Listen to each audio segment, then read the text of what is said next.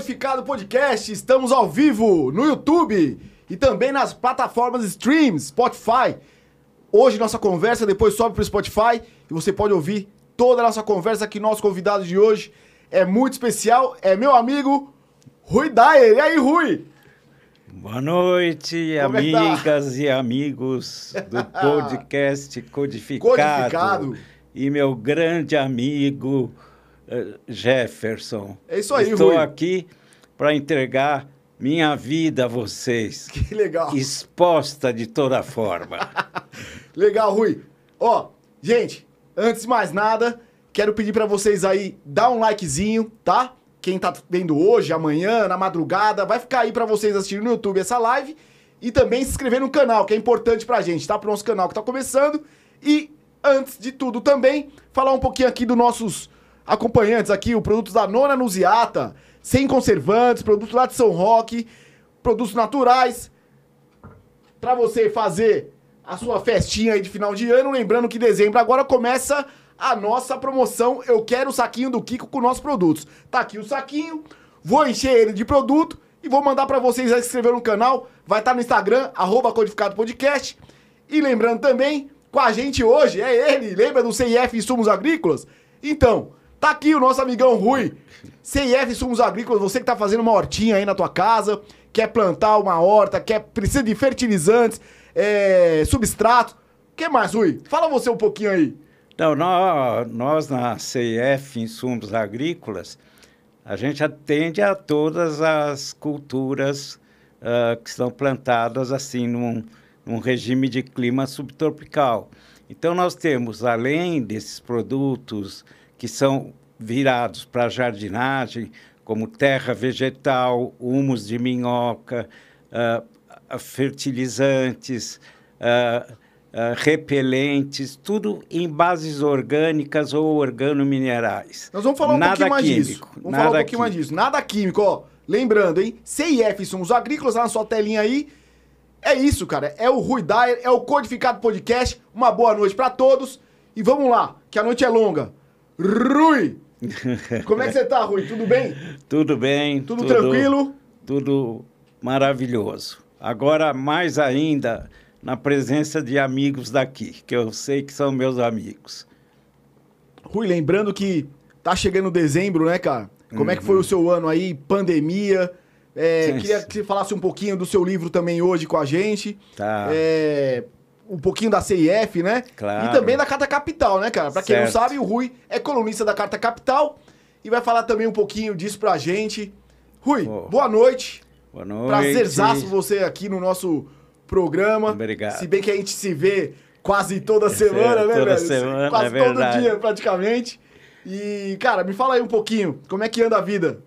Bom, a vida foi uma vida que difícil, não é? A partir de para nós, para mim pe- especialmente, a partir de 19 de março, eu estava em Petrolina, no Pernambuco, trabalhando em cima de plantações de uva, manga, com os nossos produtos, e tinha ido para uma uma festa, na verdade, que era a inauguração de um campeonato de futebol regional do estado de Pernambuco.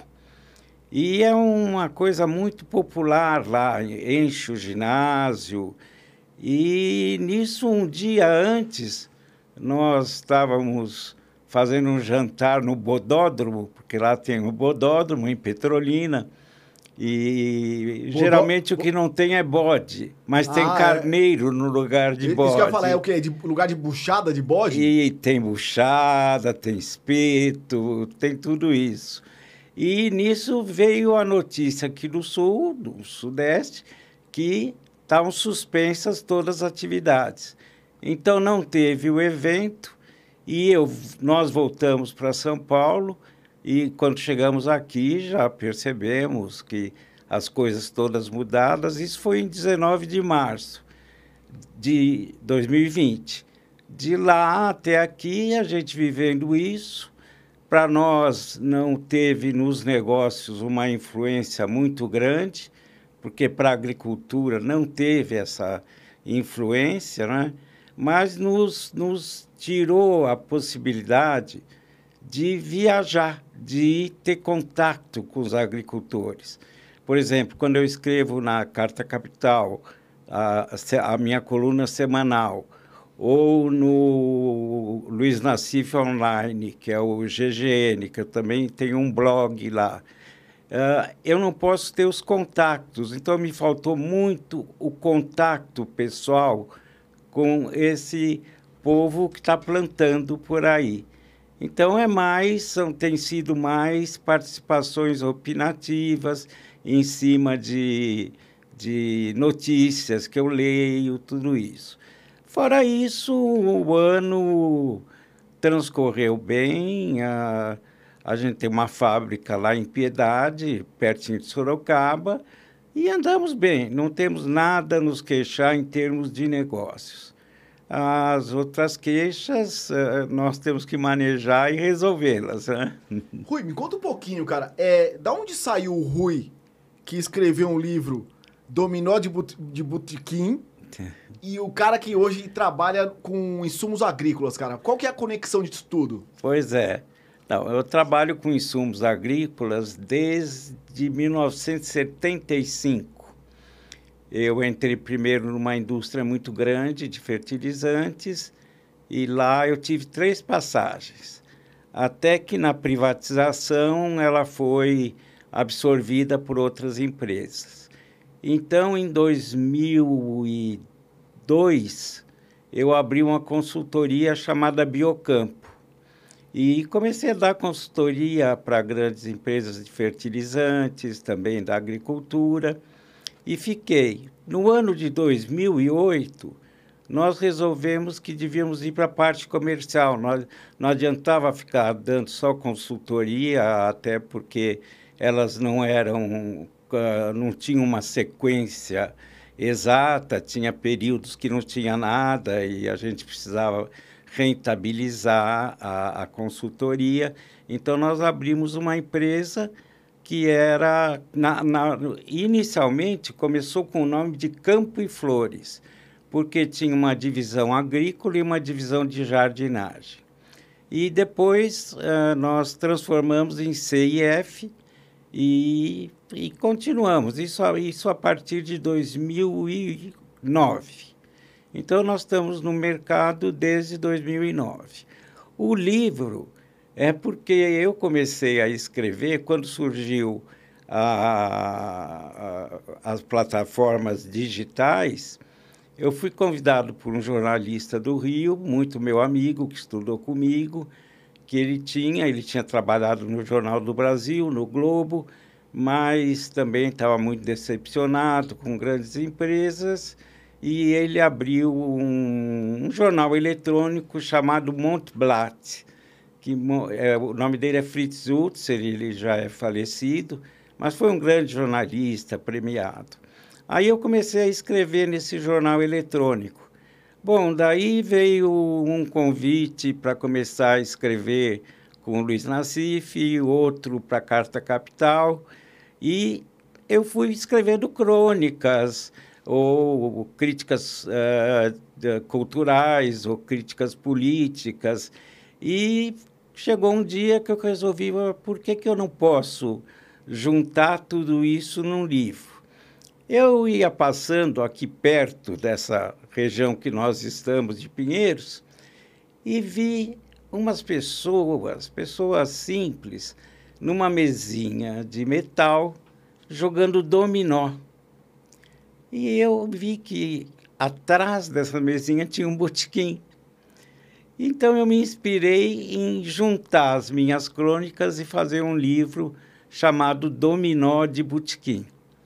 Esse livro foi lançado em 2016, ele esgotou, não, eu não fi, foi um livro autônomo, eu não tinha editora, não quero fazer uma segunda edição, mas pretendo escrever um segundo livro e aí procurar uma editora, porque fazer tudo independente, vocês sabem como é que são as coisas. Pô, imagino, cara. Como é que é fazer tudo independente. Mas eu fiz, o livro foi lançado na Livraria da Vila, depois no Rio de Janeiro na Livraria Travessa e assim foi indo.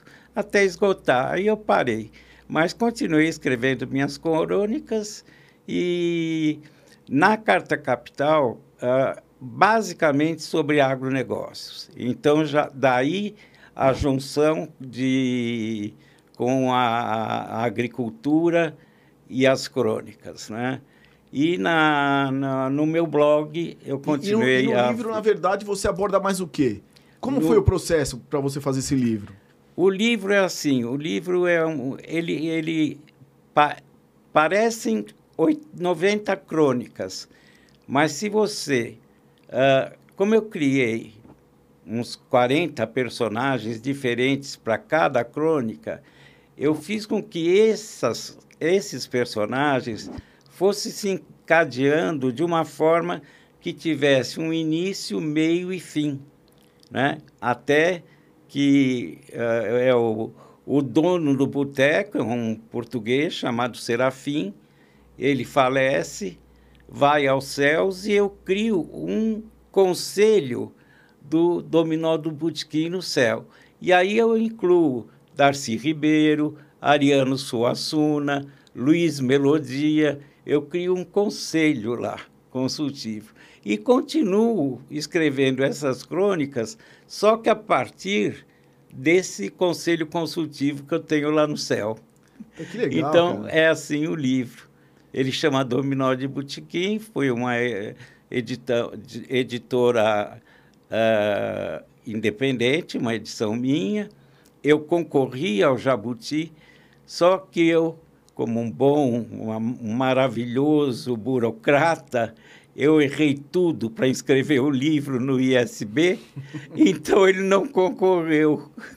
Ah, mas tá aí, né, cara? Tá aí, livro... não, tá aí, e, tá e, feito. Para quem quiser encontrar o seu livro, você, você tem cópias? É... Não, eu, eu, é? eu guardei dessa. Eu lancei 6 mil uh, exemplares.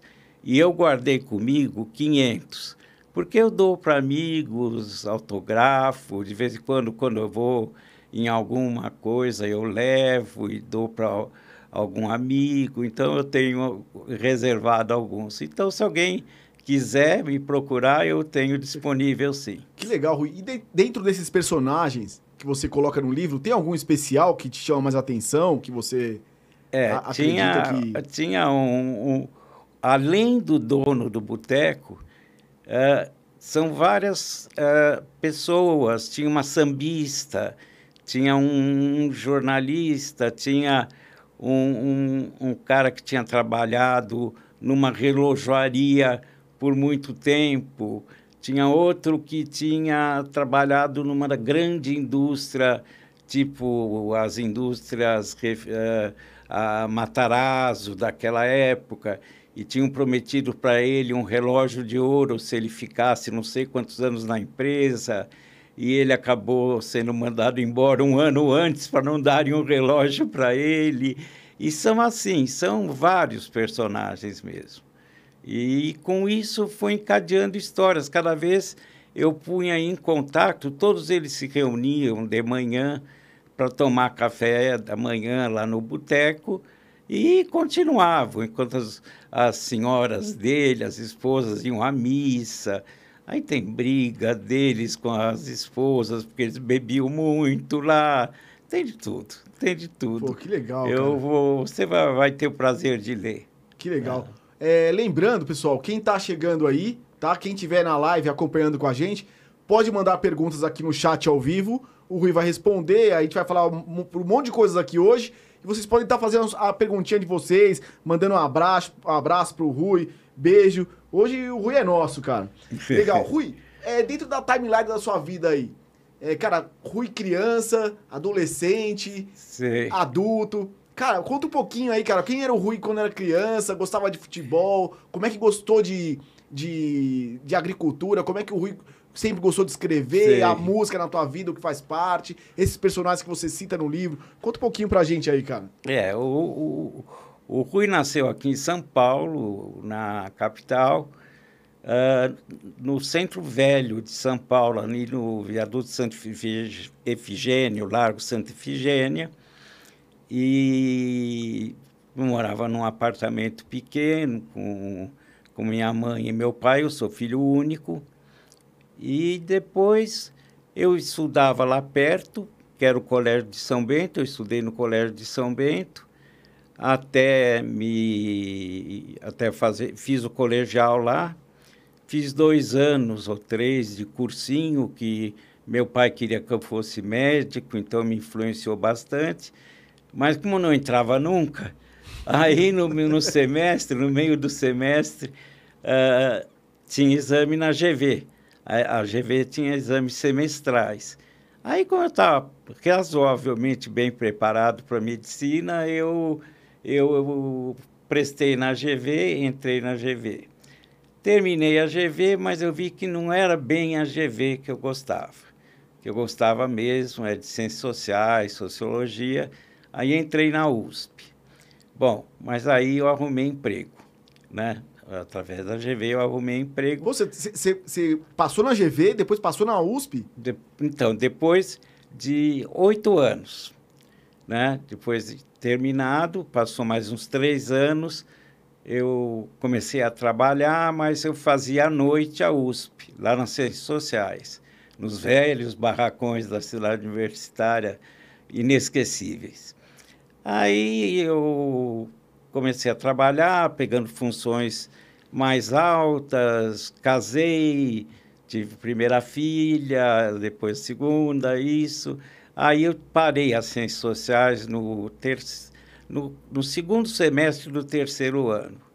E aí comecei a trabalhar de empresa em empresa. Trabalhei em quatro, cinco empresas, não era de pular muito, de... E, de... e que área que você trabalhava, mais ou menos? Eu sempre trabalhei na área comercial, né? Sempre com vendas? É, sempre com vendas. Aí na última vez que eu trabalhei nesta mesma empresa, eu era diretor superintendente. Eu tinha todas as áreas, porque já tinha muitos anos lá, muita experiência, e fiquei com isso.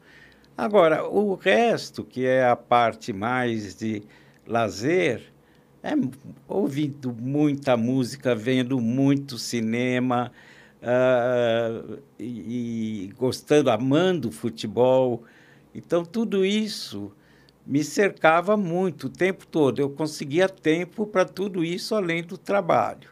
Então eu sempre usei isso. E gostava de escrever, só que não tinha como escrever além das coisas que você escreve para as redações no colégio, não sei o quê. Você, bom, você gostava isso. de escrever? Gostava você sempre, sempre desde o início. Sempre foi um bom aluno. É, eu me, me arrependo muito não ter seguido uma, uma carreira em letras ou em alguma coisa assim. Mas passou e eu aí até que eu dei um jeito de, de me inserir nisso daí. Mas eu, eu realmente era isso. Se tivesse que perguntar o que que qual era o teu a tua vocação, era escrita. E pô, mas você passou na GV, passou na USP, cara. Você é. com certeza deve ser um ótimo aluno, né? Não, você era eu... CDF? Não, não. Você era o CDF não, meio chatão não, ou você era o cara que gostava da bagunça? Eu, eu era terrível. Bom, estou te falando, eu, eu deixei três anos prestando vestibular, fazendo cursinho que nem um louco e, e não entrava, porque era muito difícil para mim as matérias que não eram de humanas. Eu ia muito bem nas humanas Agora, chegava matemática, física, biologia, não sei o quê, eu dançava. Então, porque também eu detestava e não estudava, entende? Eu era um péssimo aluno. E como era a época do movimento estudantil, foram aqueles anos, entre 70, uh, entre 65 a 75, não é? Depois eu larguei um pouco porque a barra começou a ficar muito pesada. Então, como eu começava a participar mais do movimento estudantil, principalmente quando eu estava na USP, uh, eu comecei a ver que não ia dar para trabalhar, estudar e ainda lutar contra a ditadura. Então, eu parei e fiquei só com o trabalho mesmo. E como é que foi essa época, cara? Foi difícil? É... Foi muito difícil. Foi muito difícil. Primeiro porque eu estudava uh, também, porque eu, eu, uma, uh, em certo momento eu fiz as duas escolas juntas. e elas eram completamente antípodas, né? A GV e a USP. E na AGV eu tinha um ambiente completamente diferente. E nós tínhamos o centro acadêmico, a gente ganhou a eleição para o centro acadêmico da AGV. Mas era, era uma coisa uh, que a gente tinha pouca representatividade. Quer dizer, como nós estudávamos à noite, éramos pessoas que trabalhavam de dia, para pagar a GV e estudar à noite, então a, a gente tinha um grupo melhor, mais conscientizado politicamente, não a favor da ditadura militar, mas era uma luta muito difícil, então com com, quer dizer, sempre apreensivo quanto a prisões, torturas, isso tudo, né? Uh, aliás, o ponto exato onde eu parei o, de participar do movimento estudantil foi em Ibiúna, quando teve o congresso da Unibi, em Ibiúna, e que todo mundo foi preso. Agora, como eu não tinha nada de passado, eu fui solto logo, mas de qualquer jeito foi uma coisa eh, que me, me afetou e me afeta até hoje. Né? Até hoje, minhas posições estão ligadas àquela época. É isso né? que eu ia te perguntar. Você acha que esse momento da ditadura foi o que moldou o jeito, foi o que moldou o jeito de você pensar política? Hoje você tem esse essa Não. linha de raciocínio político exatamente mais, pelo que você passou? É verdade, mais forte, com mais intensidade, mais mais, vamos dizer, consistência foi. Mas eu já antes, eu estudei no Colégio de Padre, Colégio São Bento. E já dentro do Colégio São Bento tinha a União Brasileira, a União Paulista dos Estudantes Secundários, a UPS.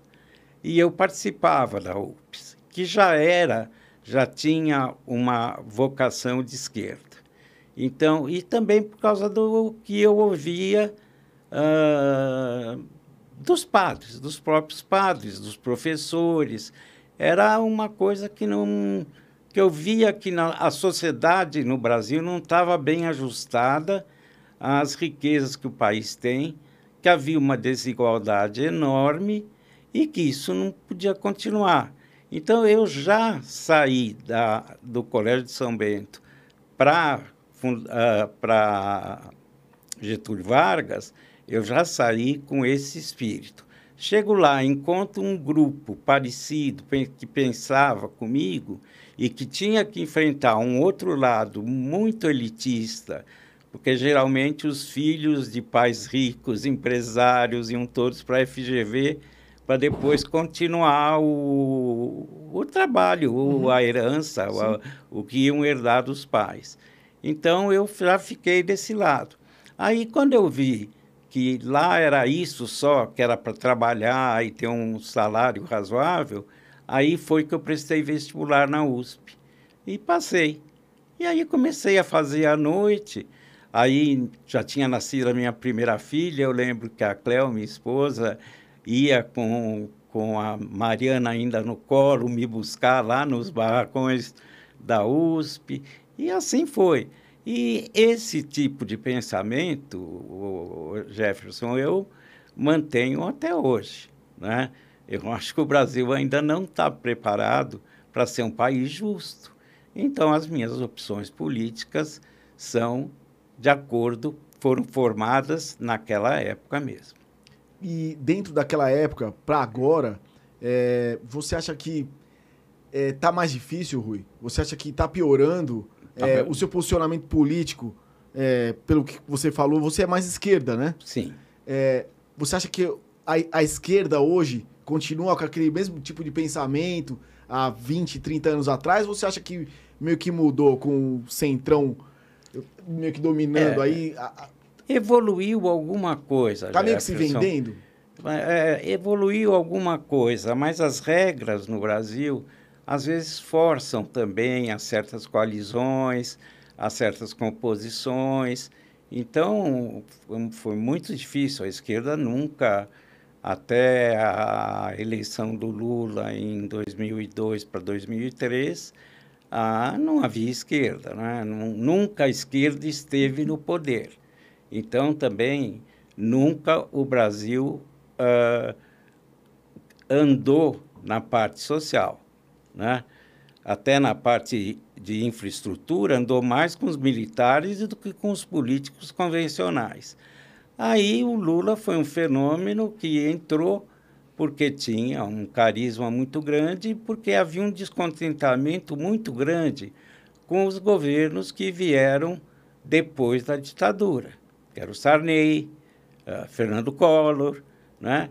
Então, uh, Fernando Henrique, que já era uma, já tinha uma ascensão mais, um lado mais esquerdo, mas não completo, e aí o Lula ganhou, né?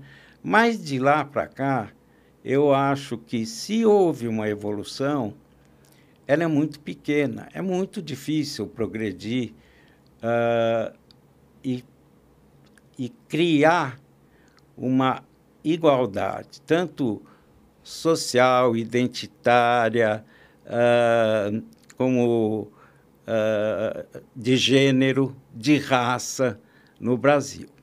Hoje eu acho que esses esses segmentos de luta uh, contra o antirracismo, uh, o empoderamento de mulheres, tudo isso, eu acho que está criando uma situação de evolução, de uma possível evolução para os próximos anos.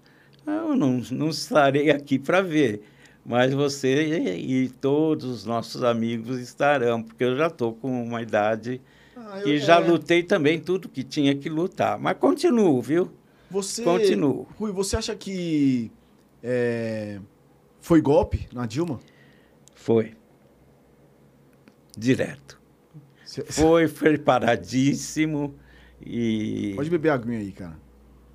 Lembrando a todo mundo aí que está com a gente no chat ao vivo, podem fazer as perguntas aí pro nosso amigo Rui. Rui Dar, que tá com a gente hoje aqui. Pô, demorou, mas chegou, hein, Rui? É, Caramba, chegou. Hein, cara?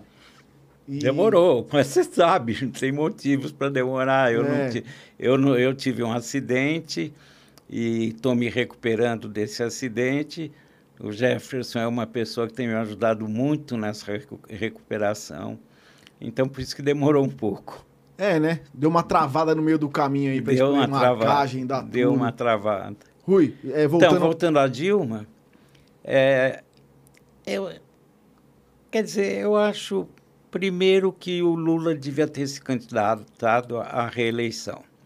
Ele estava com 87% de aprovação quando ele saiu do governo, mas, quer dizer, existia uma pressão muito grande contra ele por causa do mensalão, do petrolão, do isso, coisas que putz, nós precisaríamos de uns três desses, uns três podcasts para poder discutir isso.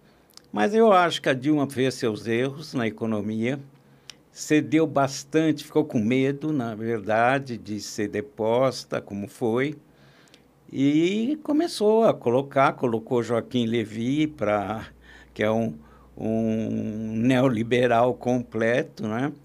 para ver se aquietava as classes dominantes.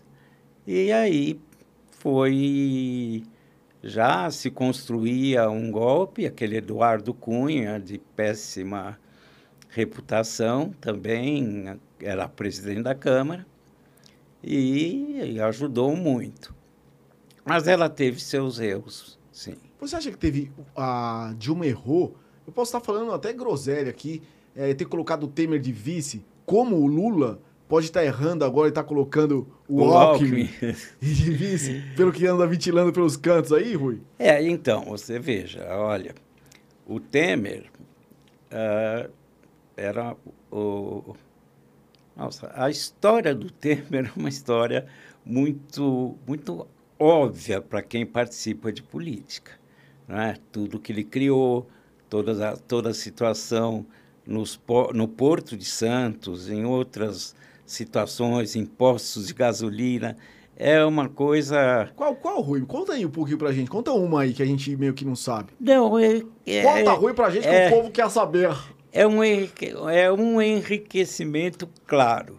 Agora, como eu já tenho um processo nas costas de um certo governador, então eu prefiro não gente, me expor mais. Você, você pode falar sobre esse processo depois?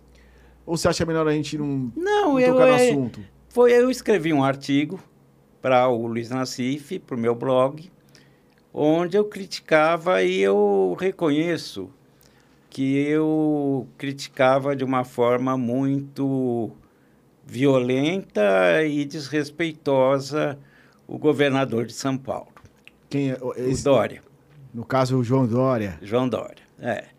E ele me mandou um processo. Eu estou respondendo a esse processo, já ganhei em duas instâncias, porque ficou sendo como eu estava atacando um político, não a pessoa, eu nem conheço ele. Então, não estaria atacando, mas sim as políticas. E isso, ele sendo um homem público, ele tem que aceitar. Agora, como ele me arrumou a vacina, eu estou disposto a perdoá-lo. Tudo bem. Olha, Rui, queria primeiro dizer que eu estou aqui para falar que você é um homem muito elegante, muito inteligente e com a sinceridade também, com certeza vai ser perdoado. Ah, é, tá bom. Que bom. Eu não tenho toda essa segurança. Não, mas então tem isso, né? Então foi aquela o, o, o, o coisa com o Temer, que tem uma série de coisas, mas também foi um péssimo presidente, é o período dele que é o período entre é, depois do impeachment da Dilma e a entrada do Jair Bolsonaro. Então, esse período que o Temer ficou, o Brasil tem índices. Eu, eu, eu tenho, acho que eu trago da GV muito de olhar números. Né? Então, eu tenho feito comparações do que foi o Brasil até 2013, 14 em todos esses índices que está se discutindo e se falando em desemprego, em fome, em eh, saúde insuficiente, eh, falta de, de coisa, ah, meio ambiente. Meio ambiente é um tema que também que nós temos que falar muito o que estão fazendo com a Amazônia. É uma coisa absurda aquele ministro do meio ambiente, aquele Ricardo Salles. Saiu, né? Saiu, mas tinha que sair. Saiu não tinha que ele ter falou que ele quis sair. Ele falou que é, quis sair. É, mas, lógico, é. é um menino aqui do paulistano que foi se meter a ser ministro do meio ambiente. Ele tinha sido secretário do Dória do meio ambiente, né? mas, dessa forma, era uma pessoa completamente... O Brasil era considerado lá fora dentro do Acordo de Paris, da COP, agora que foi a COP 26, das anteriores, um país exemplar estava ficando em termos de desmatamento, de incêndios, tudo isso. E virou o que virou. Nós estamos vendo todo dia a mídia mostrando o número de hectares, o, são milhões de hectares sendo queimados lá na, na Amazônia. Bom, as relações diplomáticas, o Brasil ficou com péssima reputação de relações diplomáticas justamente por causa do meio ambiente, não é? Então, isso é uma coisa que não, não podiam. O desemprego em 2013 era 4,2%, o Jefferson. Hoje está 14%. Não é? E não teve, não foi, não foi a pandemia, já estava antes da pandemia. A pandemia só piorou isso. Pô, mas né? o, Guedes, o Guedes falou agora que as pessoas encontram ele no mercado e vão agradecê-lo. É lógico. Porque, poxa, Porque... melhorou Bom, muito, né, Rui? Melhorou muito, demais, né? Eles deram aquele auxílio emergencial, então você vê que a curva de aprovação do presidente uh, dá uma levantadinha no período em que, vi, em que vigorou o, a, a ajuda ao auxílio emergencial, depois cai drasticamente, hoje ele está lá embaixo, E agora, provavelmente, com esse Auxílio Brasil, ele vai dar uma recuperada, mas já está morto em relação às eleições de 2022. Até porque, estamos entrando em política um pouquinho, até porque a entrada do Moro no páreo vai tirar muitos votos do Bolsonaro, porque o Moro tem algumas alguns petardos para mandar contra o Bolsonaro. E ele divide. Uh, eles são meio parecidos. Eles dividem o, o, o, o eleitorado. O Moro, o Moro, é o Bolsonaro de terno e gravata? É, é. É? É. E com voz de pato. Com voz de pato. Com certeza. Isso. E vai ser difícil ele falar, né, Rui? Vai, Ele vai, não é um cara vai, muito de falar. vai. Deve estar aprendendo, né? Subir É. o palanque. Como é que o cara vai abraçar as crianças aí na comunidade? Pois é. Agora, com ele, eu, eu, agora eu preciso do Jair Bolsonaro no segundo turno. Você não sabe por quê. Por quê, Rui? Primeiro, para descobrir o que ele vai dizer, arrumar, para não ir a um debate. Porque ele não sabe raciocinar, pensar, falar. Então, ele não vai, como não foi ao debate em 2018. Ou segundo, para ele ir a um debate com qualquer eh, candidato que seja. Seja o, o Moro, seja o, o, o outro lá, o, o Dória, seja, destroem ele. Ele Tem não tem tem Mandetta no capacidade. páreo também, né? Mandetta, quem for, numa discussão de debate eleitoral, como a gente teve no passado, ah, Fernando Henrique com, com, com o PT e coisa, era coisa de gente que pensa, gente que tem argumento, né? Então, se o, o Bolsonaro no segundo turno, eu vou me divertir muito, eu quero estar vivo até lá. E o Ciro, E Rui? tem o Ciro. O Ciro, então, esse destrói o coisa. Ele é muito bom, ele é muito bem preparado, mas ele é completamente desvairado no, na, des- na, ah, na, na ânsia dele pelo poder.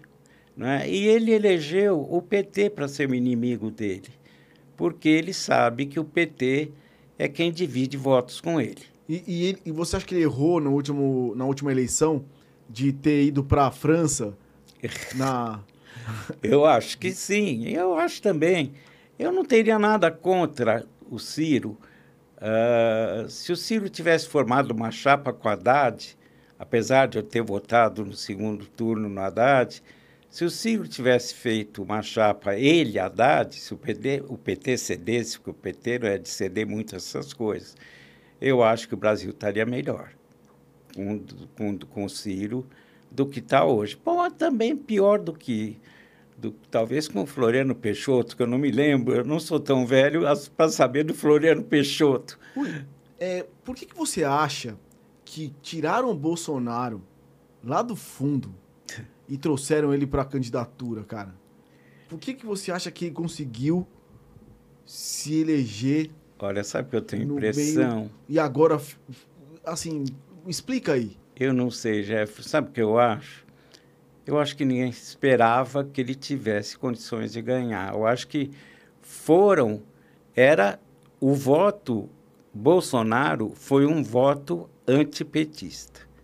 Então, tanto fazia se ele era um cara que há 28 anos ficou sem fazer nada no legislativo, se foi um cara que quase chegou a ser expulso do exército, foi, porque aí que ele foi para a política, para ser vereador, isso, aquilo, aquilo. É, ele foi expulso, né? Porque ele tentou colocar uma bomba nos dutos Isso, lá do, do Rio de isso, Janeiro, porque eles né? queriam aumento. de- Isso. Ele liderava um movimento para aumento de salário. E aí ameaçou, porque o Exército, as Forças Armadas no Brasil, tem gente de cabeça boa.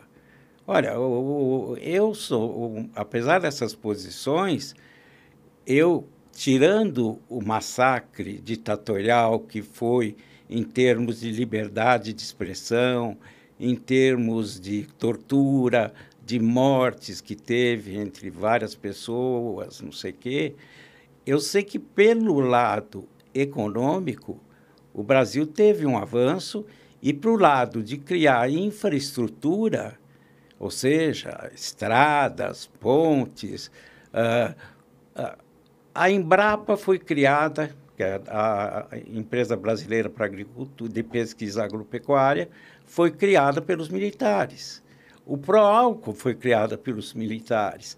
Então, uma série de coisas, de infraestrutura, de uh, pontes, é uma série de uh, benefícios foram criados pelos militares, entende? Uhum. Então, eles, por isso que eu digo, nada pode ser pior do que nós temos hoje. Até os militares, tirando os, os efeitos, vamos dizer, de violência, de repressão, foram são melhores do que nós temos hoje. Você acha que o Bolsonaro foi até hoje? Então, o, o Bolsonaro presidente? Foi eh, indubitavelmente. Então, como ficou para o segundo turno Haddad e Bolsonaro? Haddad PT, não é? Pouca expressão política. Já tinha, já tinha sido muito criticado quando prefeito em São Paulo. Indo visitar o Lula na cadeia. Indo visitar o Isso Lula uma na queimada, cadeia. Né, Rui? Queimou, queima todo mundo Porque que o se Haddad aproxima. é um baita de um cara, né? Todo mundo que se aproximasse do Lula naquela época e que não fosse do exterior, porque veio gente do exterior visitar o Lula, Uhum. não é? Então, estava contaminado e colocaria o Bolsonaro. E aí o Bolsonaro fez um discurso que era um discurso de redenção, não é? Que o Brasil, porque o Temer tinha feito uma, um governo muito ruim e que era um Brasil de redenção, que acabar com a corrupção, não acabou, que ia uh, dar, melhorar os índices sociais, não melhorou, que ia baixar a inflação, não baixou, que o dólar, que quando a Dilma saiu, o dólar era 2 e alguma coisa, e hoje está 5,60, 5,70.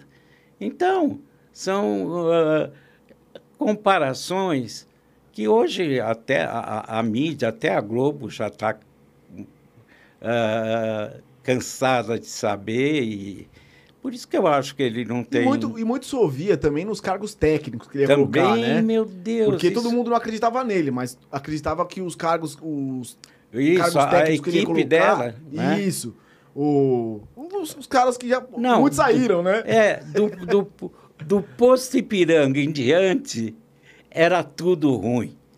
Tudo ruim. É, é, é Damares, é o astronauta. É, olha, não podia escolher pior. Aquele Ernesto Araújo, do, do, do, das relações exteriores, que mandou embora. Mas também pôs outro no lugar quando o Itamaraty é, é um dos, um dos, uma das instituições de excelência no Brasil. A diplomacia brasileira sempre foi respeitada no mundo. Tanto que, quando acabou a guerra, em 1948, quem presidiu a, a, a Assembleia Geral da ONU foi um brasileiro, Oswaldo Aranha. Né? E aí criou o Estado de Israel, criou tudo isso. E hoje nós tínhamos um Ernesto Araújo lá que fazendo coisa, entrava sem máscara na época da pandemia. Isso da pandemia, então, nem se fala. O ministro né? da Cultura, você acha que é melhor que o Gilberto Gil? Imagina, o Gilberto Gil criou centros de cultura, uma coisa maravilhosa que sobrou. Eu não sei, depois teve o Juca Ferreira também, que foi muito bom. Agora, o ministro da Cultura tinha que ter mantido a primeira que ele, que ele escolheu, a Regina Duarte. Meu Aí Deus. era uma beleza. Ô, Rui, cara, é, por que, que o Brasil. É, primeira coisa, né? É, nesse governo do Bolsonaro, é, muita gente já que já estava indo embora, muita gente querendo ir embora agora, né? Portugal está lotado de brasileiro, né? É claro que a, aquela a famosa elite, elite, é, elite rastaquera. Isso, isso. E, e aí, cara, é difícil fazer política no Brasil, né? Para quem precisa, Muito. e aí a, a, elite que é o, sabe, puxa para uma outra parte. O que, que você acha, cara? Como é que Eu como acho é que... que o Brasil tem uma tem um caminho e talvez seja porque eu percorro esses caminhos, não estou percorrendo agora por causa do acidente, você sabe, que é o interior. O interior do Brasil, as prefeituras, não são todas mal administradas. São muitas delas são bem administradas. Quando o microcosmo fica menor, fica mais fácil. E também a proximidade com o cidadão. Então há muito mais cidadania no interior das e não estou falando do estado de São Paulo só. Estou falando de outros estados, de Minas Gerais, porque o meu trabalho é viajar por aí. Né? Então, só sinto o Luiz Gonzaga não poder ir junto comigo viajar por esse país. Oh. Mas, é, então tem isso que ainda salva o Brasil. E como o agronegócio é uma força, sem dúvida, na economia, tem uma está sempre levantando uh, a, a média do PIB brasileiro, porque se for depender de indústrias e serviços que não sejam os financeiros, né, que ficar aplicando, aplicando, aplicando, uhum. aplicando, o, o Brasil tem uma força nos municípios muito grande. Então, isso a gente vê por aí. Quem sabe alguém que venha para uma coordenação geral, não é? um presidente, governadores, que também têm estados bem governados, uh, a gente possa crescer e sair disso que a gente está. Nós chegamos a ser, com o, o, o, Lula, a sexta economia do mundo. Hoje nós estamos quase atrás de Botsuana. Hum. Isso é uma vergonha. É uma vergonha. Ala Boris Casoy. Isso é uma vergonha. Cara, é, é ruim, mas assim, não dá para entender, né? O, o lance de é, por que, que o brasileiro não entende o Brasil da fome. É. Por que, que o assim, você acha que é, o brasileiro ele é obrigado a, a entender isso? Você acha que ele é obrigado? Eu não sei.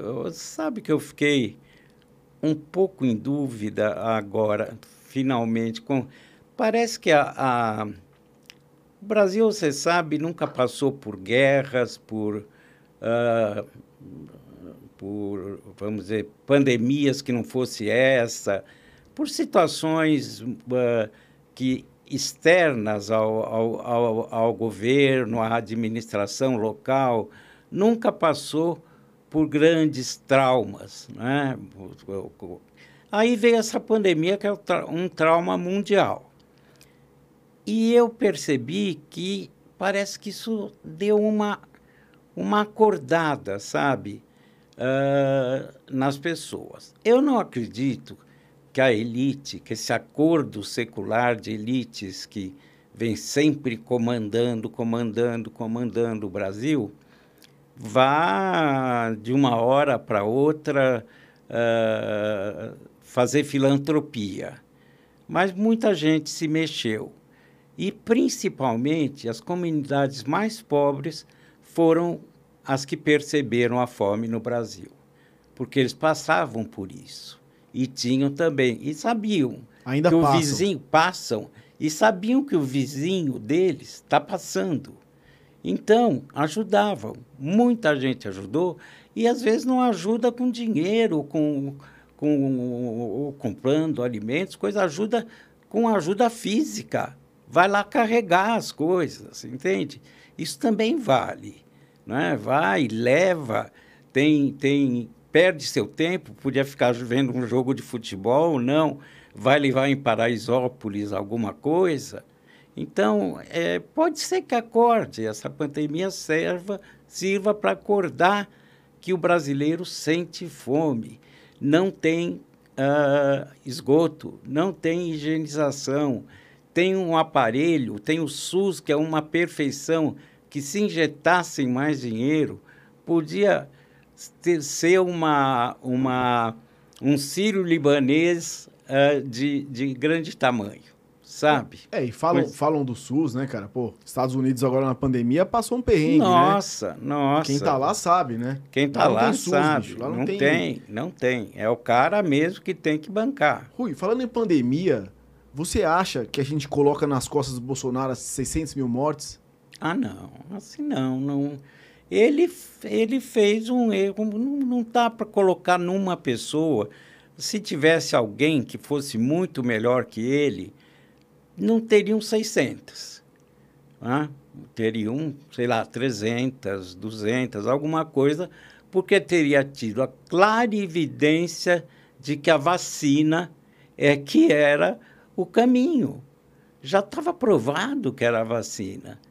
O que, que ele queria com cloroquina, com isso, com aquilo, e fazendo gozações ridículas, e desfazendo de gente que estava morrendo, familiares que estavam perdendo, perdendo ah, entes queridos. Se colocando no ridículo, fazendo o que tava fazendo, se Agora, expondo, né? Poderia, chegaria um grande número, como chegou também eh, em outros países da Europa, no próprio Estados Unidos, chegou. Mas não com esta palhaçada, com esta palhaçada de esperar tanto tempo para apostar na vacina. Você vê a curva que caiu né, de casos, Sim. de mortos, disso e daquilo. Ué, aí ficou óbvio, ficou provado que era o caminho, era a vacina, e ele desfez da vacina. Esse- essa pessoa, uma pessoa assim tem que ser chamada daquele nome que ele é chamado Não, mesmo. com certeza ele prorrogou essa vacina aí, bicho. Ah, né? sem dúvida. Lá atrás ele prorrogou. Sem que era pra dúvida. ter sido lá atrás, no começo, prorrogou muito e morreu muita gente em cima Morreu muita gente. É por isso Claro. que eu brinquei, que eu agradeço ao, ao meu, meu acusador, governador de São Paulo, que também, eh, também tentou boicotar o Instituto Butantan. Pô, sabendo o que é, o nível que tem o Instituto Butantan. Então, é, é, ele é responsável, sim, viu, por, Lutar contra a ciência não dá, né, Rui? não dá, Não não, dá, dá, né? não dá em coisa. Porque você ouve especialistas falando, eh, coisas do tipo dessa pandemia voltarão aí para frente. Né? Pode ser daqui a 50, 100 anos, mas é uma coisa, ainda mais da forma como nós estamos tratando o meio ambiente. Voltarão. E aí? Vai de novo ir contra a ciência? E agora, não sei se você chegou a ver, chegou um cara no aeroporto de Guarulhos com Exato. o Omicron aí vindo da África, Isso. alguma coisa assim, não é isso? Veio da África do Sul. E aí, Então, cara? e já, diz que já tem em outros países. Parece hoje eu li, eu, eu vi na televisão uma chamadinha que duas pessoas no aeroporto, não sei em que aeroporto, foram identificadas no Brasil com esse, com esse, no- essa nova variante. Então é O negócio é, é- fechar é as portas no na carnaval. E não ter carnaval, né, Rui? Não, eu, eu acho que não tem que ter mais acúmulo de pessoas. A gente está aguentando já desde 2020, de março de 2020, uma vida restrita por causa da pandemia. Olha, vamos mais longe, sabe? Vamos mais longe. Eu, quando eu vi a, a- um jogo, não foi esse último que foi lá em Montevidéu, mas eu vi um jogo do Flamengo no, no, no Maracanã, eu vi o Maracanã lotado, lotado, lotado, mas ninguém de máscara, ninguém isso. Falei, Não, bom, tá. então enlouquecemos. É, Enlouquecemos, não Futebol dá. tá assim, né, cara? Tá assim. Nossa, eu vi a... Então, acho que essas coisas. Hum, O, espera, o, pô. o, o Vila Belmiro a- lotou, a torcida do Santos tinha três pessoas lá, foi, lotou a foi, Vila Belmiro. Foi. três pessoas, sim. É porque eu tinha ido. Senão eram duas. Ô, Rui, você na Carta Capital, você faz análise da política, qual que é o seu... É, eu na lá? Carta Capital eu sou bem livre. Então eu eh, eles não me pautam. Eu escrevo, em princípio, sobre a agro, agricultura, agronegócios, mas ah, às vezes é irresistível eu sair do agronegócio.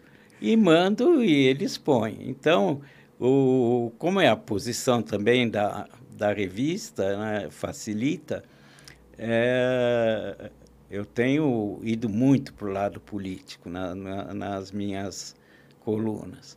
Agora, eu, essa semana, eu, eu parei de escrever um pouco, porque tava, tinha uma, uma dor que me incomodava muito, você sabe. E o teclado, não ia bem no teclado, aí ficava com a cabeça também, não estava com muita criatividade. Aí eu voltei a escrever, e agora, essa semana, eu escrevo para a Carta Capital.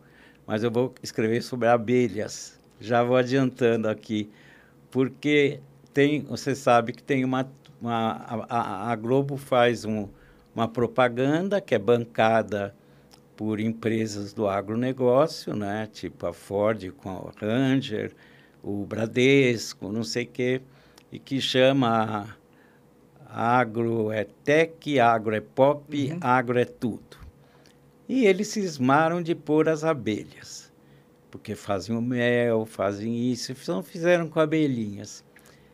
E agora, eu verifico e sei das plantações orgânicas de flores que eu vou, você encontra milhares de abelhas, colmeias, abelhas.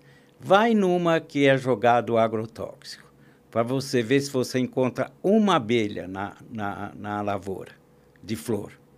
Estão morre morrendo as abelhas, morrem, né? com agrotóxicos morrem, é para matar.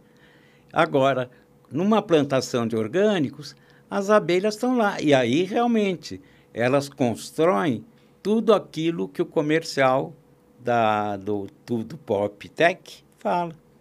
Então, é, eu vou escrever sobre isso. Ah, você vai fazer um artigo sobre as abelhas. Pô, que legal, cara. Então, e, e, qual que é a outra coluna que você escreve, que você falou? É, num, é um blog, eu tenho um blog pessoal já há 10 anos. O que, que, é, no Facebook? Não, eu, eu publico sempre no Facebook e eles também. É de um jornalista que uh, tem um jornal, que chama o Jornal de Todos os Brasis, que se chama GGN. E lá escreve, além dele, que é o Luiz Nassif, escreve muita gente, muitos outros. E eu tenho um blog, que é meu lá. Então eu ponho tudo, ponho música, ponho coisa, ponho foto. Que música que você gosta, Rui? Olha, eu gosto de música brasileira, samba, de raiz, música sertaneja de raiz, detesto esse povo. Aliás, Aliás, o meu último texto no blog foi que, infelizmente, eu não tive o prazer, eu nunca tinha ouvido aquela moça que faleceu no desastre de avião. Mas não porque eu não quisesse. Eu, para mim, eu não ouço isso. Eu ouço coisa Sim. mais antiga. E eu gosto muito de rock. Gosto muito de blues e rock. E música brasileira. Isso é o que eu ouço mais. Do rock você é da parte dos Beatles ou Rolling Stones? Ixi, é difícil, hein? Eu acho que eu ouço mais Rolling Stones. Eu gosto mais da atitude dos Rolling Stones do que dos Beatles. Agora, as músicas é difícil. Tem coisa dos Beatles que é maravilhosa. Um mambuzinho cai bem? Nossa, se cai bem. Ritmos latino-americanos, meu filho. Nossa. Eu não perco, não perco. E você, eu sei que você também. ah, eu vou. Fácil, hein, cara? Então. Pra mim, cara, pô, tá muito legal. Rui, nós vamos ler um pouquinho aqui da galera que chegou e mandou um, alô pra gente aqui. Tá. É, antes, depois eu quero falar um pouquinho de futebol com você, cara. Tá. Ó, tá aqui. Corificortes, Laura Vecchioli, Léo Teixeira na mesa. Boa noite demais, querido Rui, sempre acompanhando de boas, acompanhado de boa música, charuto e muito conhecimento. Charutinho, Rui? Charutinho Cubano. e vinho. Vinho? Charutinho e vinho. e aí sim, hein? Aí sim. A Júlia Dyer é, mandando um recomendo o livro. Mariana Dyer, viva. Marco Enck, grande Rui. É, quero ler o livro, estou esperando o meu exemplar. Ah.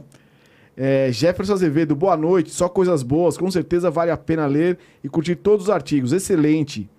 É, a Laura Rui, como a Carta Capital tem encarado os novos tempos das mídias digitais, do imediatismo da informação? Isso é bom. Bom, Laura, é o seguinte, a Carta Capital Sempre foi uma revista impressa, ela já teve vários períodos. Ela, quando o Mino Carta uh, saiu e foi dirigir uma outra empresa, a, a, a, Veja, na verdade, ele primeiro começou com a Quatro Rodas, depois ele foi para a Veja, aí ele fez mais um jornalzinho que não deu certo, e ele abriu a Carta Capital com uma mais voltado para a economia e era mensal. Depois ela virou semanal. Até que em 2013, 2013, a filha dele, a Manuela Carta, resolveu colocar também, criar um site da Carta Capital.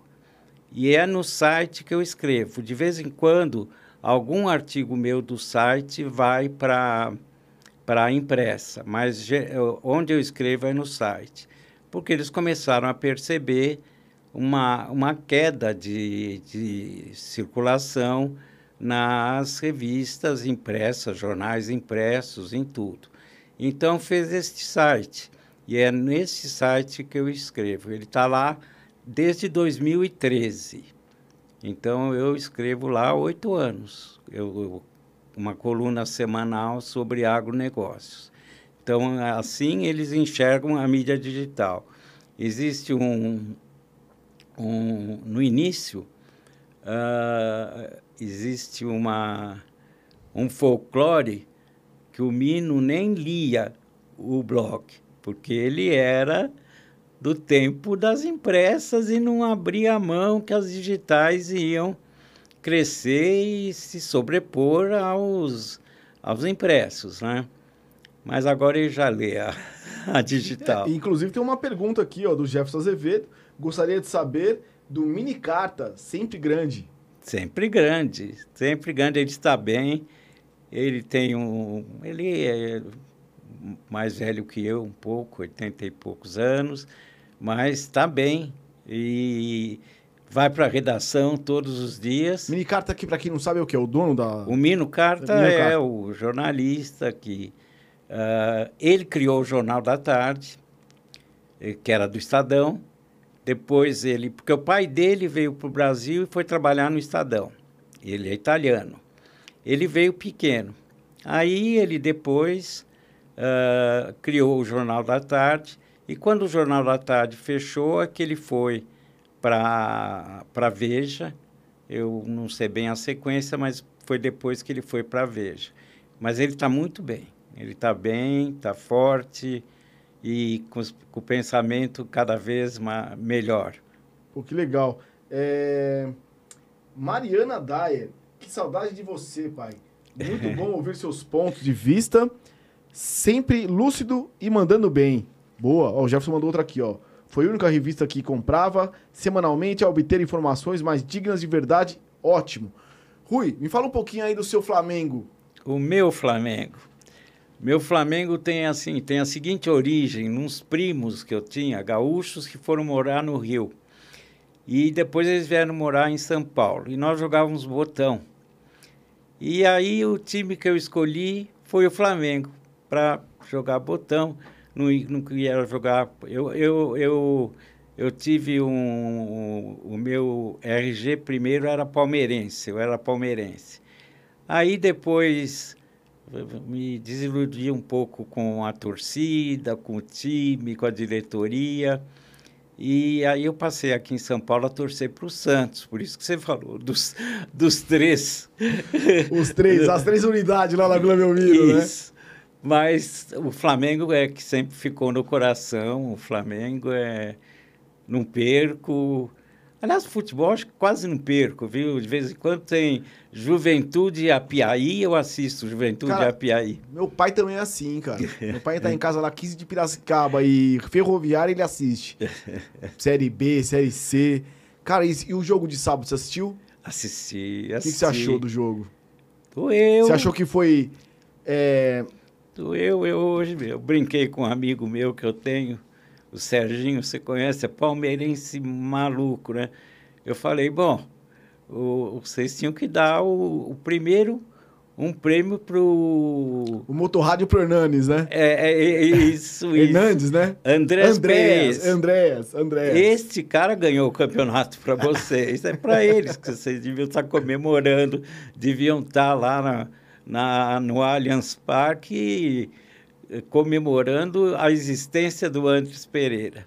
Mas era, era meio lógico que os dois times são bastante equivalentes. O Palmeiras está jogando Abel, bem, o Abel. O Abel montou uma, estra- uma, Mon- montou. uma estratégia para, né? A defesa, o, o Flamengo não conseguia Bruno passar Henrique não fez defesa. nada, o Everton também não- Nada. não fez nada, né, Nada, cara? nada. E aí Então, ele conseguiu ele- neutralizar o Flamengo naquele É. ataque lá fulminante, né? Agora, como o Flamengo mandou embora o Renato Gaúcho, Ah, o Renato Gaúcho foi embora? foi, mandou embora. Caramba, Aí, cara. quem sabe volta o Mister. Jesus. Acho que não Acho volta, que não hein? volta, né? Acho que não É, não volta. foi muito bem no Benfica, mas acho que Mas acho que ele tá no Benfica ainda, né? O tá, tá, já. tá no Benfica, eu acho. É, e você Acho acompanha tá. a Champions League? Uh! acompanha- É. Custo- O que, que você achou do Messi pro PSG? Se eu não me engano, o Messi foi, foi o Messi que ganhou a bola de ouro? Ganhou. Ganhou É? aquela que é a bola do ouro que é, dando, é dado pelo France, ah, aquela Balão revista. né? Isso, isso. Agora não é ainda o da FIFA. o- Sei. Mas ele, ele é um gênio. Eu acho que na hora que aquele ataque lá. eh, eu assisti o último jogo que o Messi jogou, que ele torceu o pé. O, o Neymar, Tem- né? É. E machuca muito, ele apanha muito, mas machuca muito também. Eu acho que isso vai ser difícil para o futuro do Neymar. Mas eles têm o Mbappé, tem o Di Maria, tem. Agora foi para lá o Sérgio Ramos para defesa. Sérgio né? Ramos, sim. Então têm um não, os timão. caras contrataram o puta time, Não, né? É. é. um time muito grande até pro Campeonato Francês, né? Eu acho, eu acho. Tinha que colocar esse campeão- time aí no, No Premier na Premier League, na é. Premier League. E o Cristiano Ronaldo no, na- no Manchester United, cara? O que você achou? Ah, ele continua, continua Ele joga valendo. muito, mas o Manchester United não, não engrena, né, é, cara? Não, não, não é. Não é, Tava assistindo não agora- é o time para ele. Ele estava ele tava no lugar certo, né? No Real. Tava no Real, tava no lugar certo. Todo Tava mundo no fala lugar isso, né? certo. Tinha um time, cara, com, com o francês lá no ataque. É o O Benzema. Benzema. O, agora chegou o, menino lá, o do Chelsea. o- foi pra lá? O Hazard. Ah, o Hazard. Hazard foi, pô, Vinícius Júnior, Rodrigo. Um monte de moleque bom ali, rápido Pois jogar é. com ele. O cara me vai pra. Pra Juve também tava bem, né? Tava, é que a Juve tava. também meio que Também. joga sozinha ali na, na, na- Itália, né? Agora, o Vinícius Júnior tem, tem feito o nome dele lá no, no Real também, viu? E não é fácil.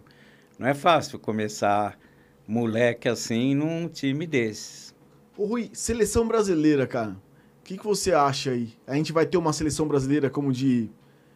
Da época dos. É, Dos craques aí, cara. Ronaldo, Ronaldinho, Romário. Acho que não. Eh, jogador até tem, mas um, um técnico eu não sei se. se primeiro que ele é. Ele parece que tem medo, mas de qualquer jeito ele foi bem nas eliminatórias, né? Está tá invicto nas eliminatórias. mas, mas não dá pra ver essa seleção, né? Mas uma seleção vencedora. Agora, ganhadora de é, Copa, tem né? muito jogador bom jogando aqui, lá fora. Dá para fazer uma seleção muito boa. Mas eu nem sei se ah, como que a gente estará na época do não é porque vai ser no fim do ano que vem lá no No Catar. Catar, né, cara? É, que coisa é, maluca, é né? Meio maluco. Imagina. isso. Se bem que eu acho que não vai estar muito calor, né? Vai estar meio. Não, por isso que estão fazendo no É. final do ano, né? É, vai ser uma coisa diferente. Hum. Vai- se eu não me engano, os estádios vão ser tudo um perto do outro, né? Isso. Não vai ter nem que viajar Não, muito. é vai ser- melhor. Vamos ver como é que vai ser, né, Rui? Que aqui também tem isso, né? Por exemplo, no Campeonato Brasileiro. Os jogadores, porque eu, eu, eu insisto disso, do cara poupar, né? Por exemplo, o Flamengo, o Palmeiras, pouparam jogadores, o Atlético disparou e já é praticamente campeão. E enquanto o Flamengo e o Palmeiras, que vinham a seguir, ah, toda hora ah, punham os reservas para jogarem. Eu não acho que isso tem que ser diferente da Europa. Eu acho que dá para jogar quarta e domingo. Mas tem uma coisa, né? As distâncias lá na Europa são bem menores, né? quer dizer, para o cara ir para uma cidadezinha jogar, para o cara sair uh, de Paris e ir para Lille ou ir para Mônaco. Pertinho, é, né? Pertinho. É. É, aqui o cara tem que ir lá para Manaus, porra. Não, tem aqui que não ir dá, aqui pra- não dá. Tem que ir para... E o, o Abel reclamando, você viu? Reclamando que tipo, Não- tá não- cansado demais, mas também não o cara dá tem uma agenda, né. Rui? Tem, O tem. cara tem uma agenda, quando ele pega um contrato e aí ele recebe a É, agenda junto, isso, né? é, não, É que eu tem, acho que tem, tem que fazer, mas uma pressão em cima do cara ficar desnecessária, né? Mimimi que não pode jogar, joga, pô, sabe? Eu- eu- eu- o esforço é deles. É lógico. A gente tá ali só de, né? Pra curtir, Só. né, Rui? É verdade. Rui, cara, eu queria que você desse seus finais aqui pra essa câmera, ó. Mandando um- o seu recado pra galera aí que tá assistindo a gente. Então, muito obrigado pelo convite. Adoro essa gente daqui. Foi um prazer. E não, não, não vou fazer uma brincadeira porque pod- poderá parecer profana, mas é só na galhofa mesmo, né? Que nem jogador de futebol, quando entrevistado no, no, no final do jogo, jogou bem, primeiramente agradeço a Deus. É, agora, agora o menino aí do Corinthians, domingo, ele falou: primeiramente agradeço a Deus, segundo a mim, terceiro a mim mesmo, e a quarta a mim mesmo. Filho do amigo meu, você acredita, cara? É, do Queiroz. Vou tentar trazer o do Queiroz aqui pra trocar uma ideia. Rui, cara, queria agradecer do cora- de coração, cara. Brigadão por você estar aqui. A gente prorrogou um pouquinho mais aí, conseguiu Tá trazer, né? Pô, brigadão, cara, pela presença. Não, prazer. É mesmo. sempre uma honra ter você por perto, cara. E, você- e isso aqui vai andar pela internet afora aí. Ó, tem. Até hoje não vi seleções melhores da 58, 62, 66. O resto é balela. Isso é meu pai ver- falando. Mas é verdade. É, não teve. Nem sei se essa de 70 não podia estar aí perto, viu? A de 70. Pô, cara, legal. Muito obrigado de novo aí. Pedindo pra galera que teve presente se inscrever no canal, dar uma força pra gente aí pro Codificado Podcast. O nosso Instagram é arroba Codificado Podcast. O nosso canal é arroba Codificado Podcast. E se você tiver afim também de ver nossos cortes, é Codificortes. Também tá lá, é um outro canal no YouTube, é linkado com o nosso codificado aqui. E lembrando que todas as nossas conversas estão no Spotify para você ouvir quando estiver no seu carro, lavando louça, lavando qualquer coisa, é, lavando o que você quiser, tomando uma, bebendo água, jogando bola. Cara, tá lá a, a conversa, a conversa que vai estar aqui com o Rui também. E agradecendo a todos que esteve presente, que vai ver o nosso, a nossa conversa mais pra frente. É isso aí, Rui. É isso, é isso. Lembrando que o Instagram do Rui é arroba Rui Dyer, né? Bem simples. Se você Isso. quiser entrar lá pra mandar pro Rui, cobrando o seu exemplar do livro dele, é, Dominó de Botequim. Eu não tenho, eu não sei se eu tenho Instagram. A Viviane é que vai ver para mim se eu tenho e se não tiver eu coloco lá. Ah, no Instagram? É, tem, Instagram, Tem o, arroba tem. Já passou É? pra gente. Ah, então tá bom. E, cara, então tá. querendo agradecer de novo, Ruizão. Então vamos lá. Cara, força aí. Foi ótimo. Você vai estar tá melhorando cada dia mais. Tá, e a gente tá aí- sempre junto aí. Isso que é importante. Você vê que eu tô já andando sem o colar cervical, tá, tô indo melhor. Ótimo, tô indo cara. melhor. Ó, muita força aí, tá chegando o dezembrão. Já estamos no final, hein, Rui? Tamo já no final, O ano passa, passou viu? voando. Você imagina para mim, para minha louco, idade. cara. Nossa senhora. É, obrigado todo mundo aí, obrigado família. É isso aí, gente. Uma boa noite. Codificado Podcast. Até terça que vem. Valeu!